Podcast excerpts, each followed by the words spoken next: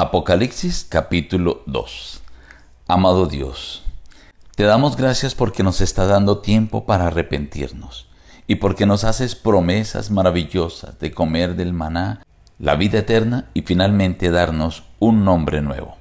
Te agradecemos en el nombre de Jesús. Amén. Reciban el abrazo de su amigo el pastor Juan Emerson Hernández y la invitación a abrir su Biblia para meditar juntos en el capítulo 2 de Apocalipsis. Escribe al ángel de la iglesia en Éfeso. Yo conozco tus obras y tu arduo trabajo y perseverancia, pero tengo contra ti que has dejado tu primer amor. Recuerda por tanto de dónde has caído y arrepiéntete, y a las primeras obras, pues si no te arrepientes pronto, vendré a ti y quitaré tu candelabro de tu lugar. Al vencedor le daré a comer del árbol de la vida. Escribe el ángel de la iglesia en Esmirna. El primero y el postrero, el que estuvo muerto y vivió, dice esto, yo conozco tus obras, y tribulación y tu pobreza. No temas en nada lo que vas a padecer.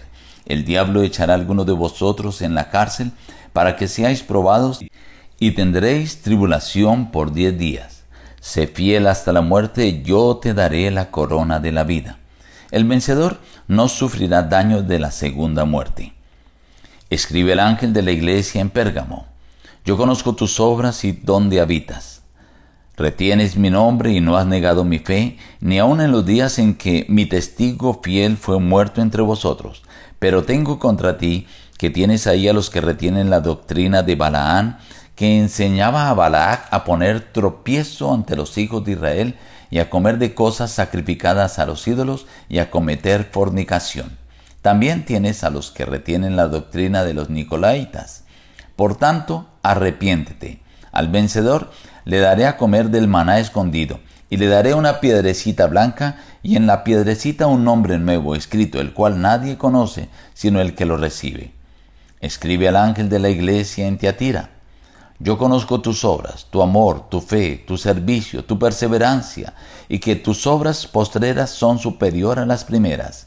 Pero tengo contra ti que toleras que esa mujer Jezabel, que se dice profetiza, enseñe y seduzca a mis siervos para fornicar y para comer cosas sacrificadas a los ídolos. Yo le he dado tiempo para que se arrepienta, pero no quiere arrepentirse de su fornicación. Por tanto yo la arrojo en cama y en gran tribulación a los que adulteran con ella, ni se arrepienten de las obras de ella.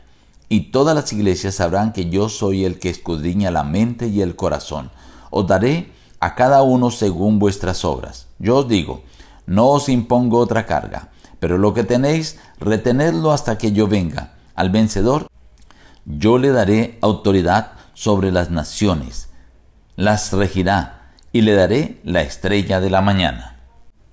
Este capítulo 12 es muy amplio para las enseñanzas, sin embargo voy a destacar algunas cosas. Cada uno de estos mensajes a estas cuatro iglesias tiene subdivisiones. El destinatario, o sea, la iglesia a quien se envía el mensaje, la alabanza, la reprensión, la exhortación y la promesa. En el destinatario siempre está dando alguna característica de quien escribe esa carta o de quien la envía y se refiere a Cristo Jesús.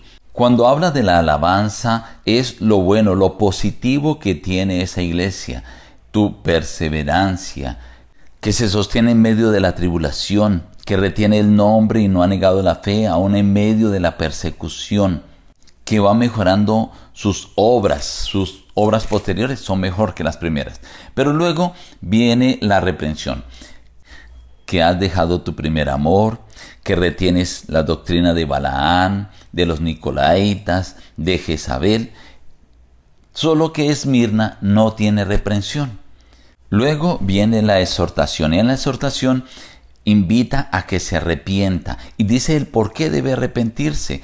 En cada una de ellas menciona que se arrepienta, pero en el mensaje a Tiatira dice, yo le he dado tiempo para que se arrepienta y no quiere arrepentirse de su fornicación. Esta invitación al arrepentimiento viene acompañada con una advertencia generalmente.